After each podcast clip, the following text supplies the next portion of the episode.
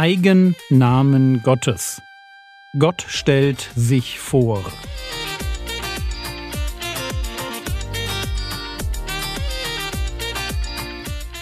Theologie, die dich im Glauben wachsen lässt, Nachfolge praktisch dein geistlicher Impuls für den Tag. Mein Name ist Jürgen Fischer und heute geht es um einen Gott, der Nähe will. Jahwe. Gestern habe ich euch Gott als einen ewigen Gott vorgestellt. Ein Gott, der sich nicht ändert und der damit die Voraussetzungen dafür schafft, dass zu allen Zeiten Menschen ihm begegnen können. Gott ist ein Gott, der gefunden werden will. Deshalb verspricht Gott dem bußfertigen Volk Israel in 5. Mose 4, Vers 29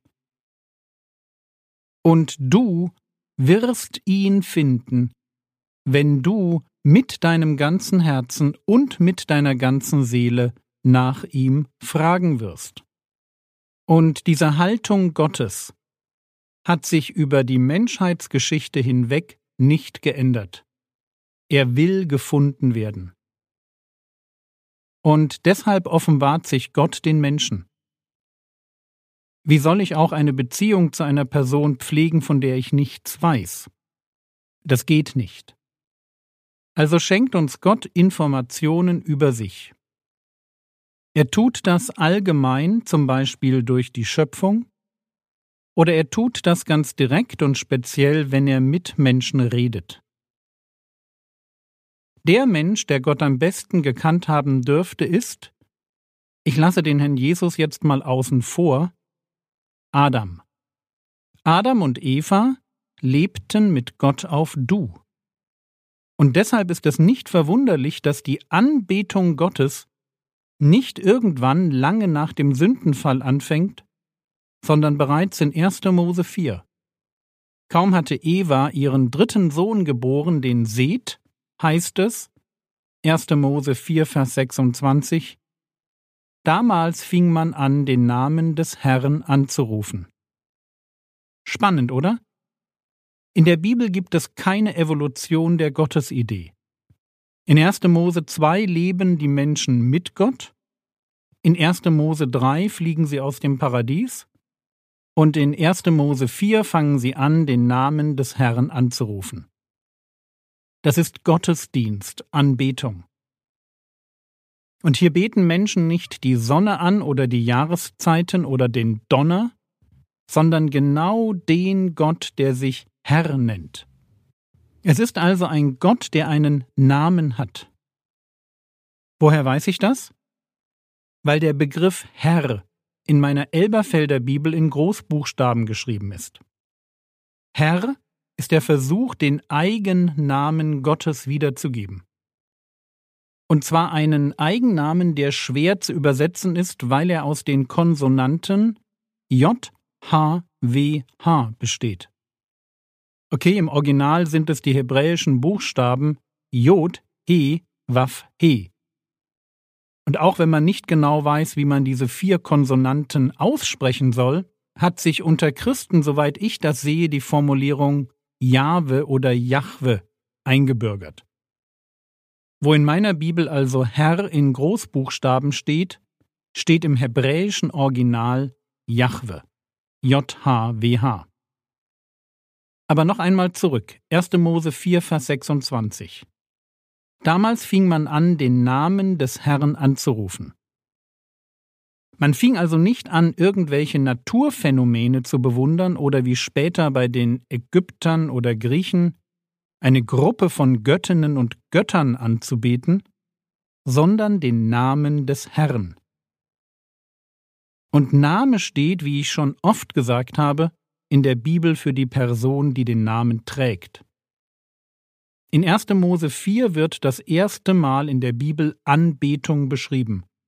Und es ist eine monotheistische, personale Anbetung des Schöpfergottes.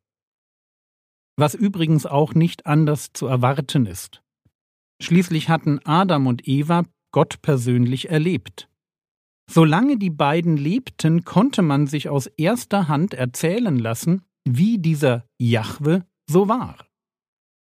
Gibt es für JHWH, also für Jahwe, eine Bedeutung? Die Frage ist tatsächlich nicht ganz so einfach zu beantworten. Schauen wir uns an, wie Mose von dem Namen hört. Da gibt es in 2. Mose 3 ein Gespräch, bei dem Gott aus einem Dornbusch heraus mit Mose redet. Und mittendrin heißt es dann, 2. Mose 3, die Verse 13 bis 15, Mose aber antwortete Gott, Siehe, wenn ich zu den Söhnen Israel komme und ihnen sage, der Gott eurer Väter hat mich zu euch gesandt, und sie mich fragen, was ist sein Name? Was soll ich dann zu ihnen sagen? Da sprach Gott zu Mose, Ich bin, der ich bin. Dann sprach er, So sollst du zu den Söhnen Israel sagen, Der Ich bin hat mich zu euch gesandt.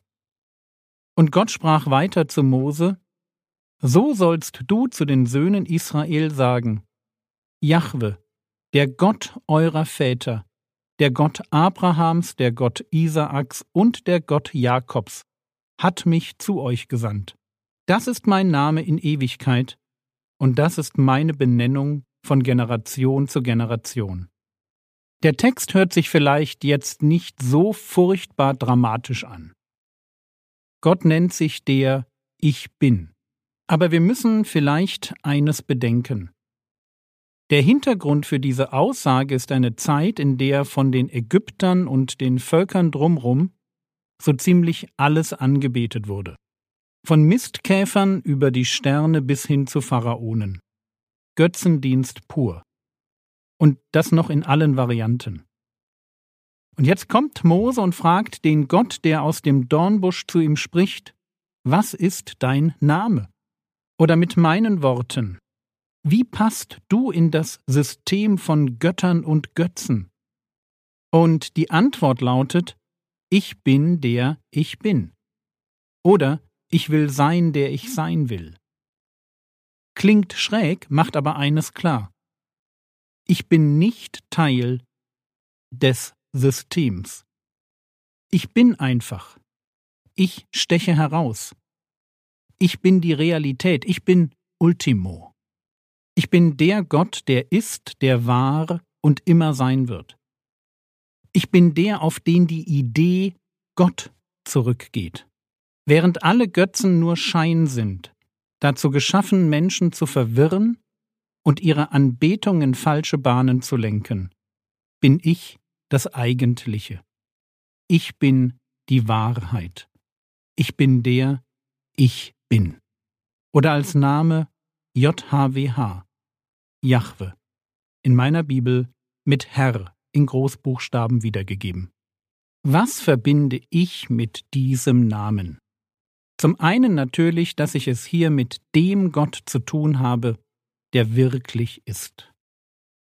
Aber natürlich wird noch etwas anderes klar, wenn Gott mir seinen Namen mitteilt.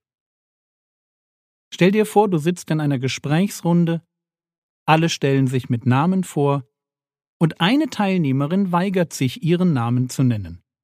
Das ist dann ein ganz komischer Moment, und alle merken, die will nicht wirklich dabei sein.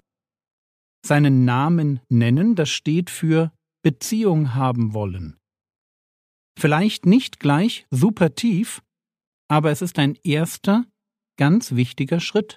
Wenn jemand sich weigert, mir seinen Namen zu sagen, dann weiß ich auch, dass er nicht wirklich an einer tiefen Beziehung zu mir interessiert ist.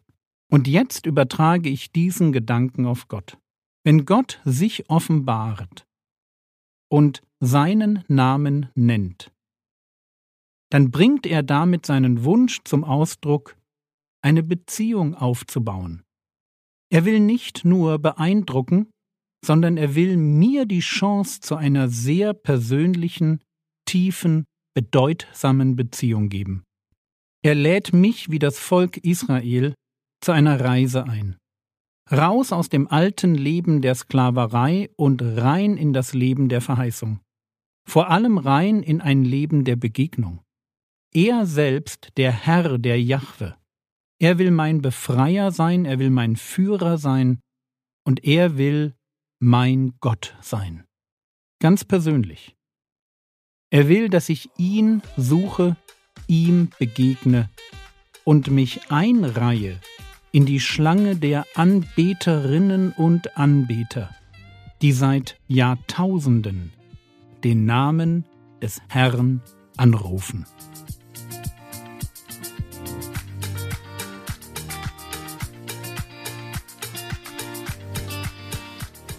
Was könntest du jetzt tun? Du könntest dir jetzt überlegen, wann du heute Zeit hast, den Namen des Herrn anzurufen und ihm in Ruhe zu begegnen. Das war's für heute. Wenn du meine Internetseite frogwords.de noch nicht kennst, dann schau doch mal vorbei. Der Herr segne dich, erfahre seine Gnade und lebe in seinem Frieden. Amen.